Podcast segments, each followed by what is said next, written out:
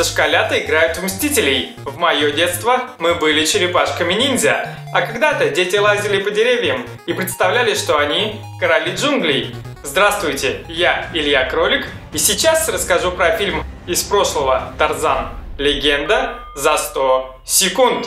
Несмотря на то, что история человека, воспитанного обезьянами, насчитывает около 90 экранизаций, нынешняя пробиралась на экраны лет 10. Реализовал долгострой Дэвид Йетс, который до этого наколдовал 4 Гарри Поттера. То есть, снял по-простому, он же магл. На титульной роли Александр Скарсгард, и он подкачался к лету. Его герой вынужден спасать ситуацию, и если бы не проблемы, он сидел бы в Англии, дома, в интернете.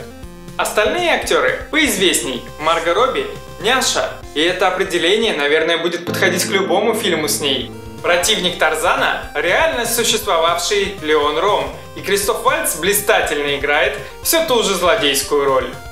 Немногочисленный юмор за Сэмом Джексоном. Еще он нужен, чтобы чернокожие здесь играли не только аборигенов и рабов, но и этот нигер никогда не позволяет себе испортить картину.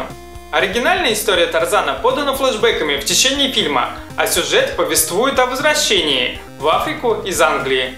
Найдется место полету на лианах, захвату поезда, рукопашке с людьми и с гориллой, пострелушкам из пулемета, нападению животных масс и даже взрыву в конце. Также есть отсылки к предыдущим экранизациям. Фильм был бы запоминающейся историей, если бы момент драмы и связанный с ней конфликт были закручены. Но эти сцены происходят сумбурно, и весьма быстро, чтобы лента вернулась к движухе. Тарзан Легенда не является чем-то выдающимся, но это приключенческое, динамичное кино, где герой спасает женщину. Романтика. Надо подкачаться.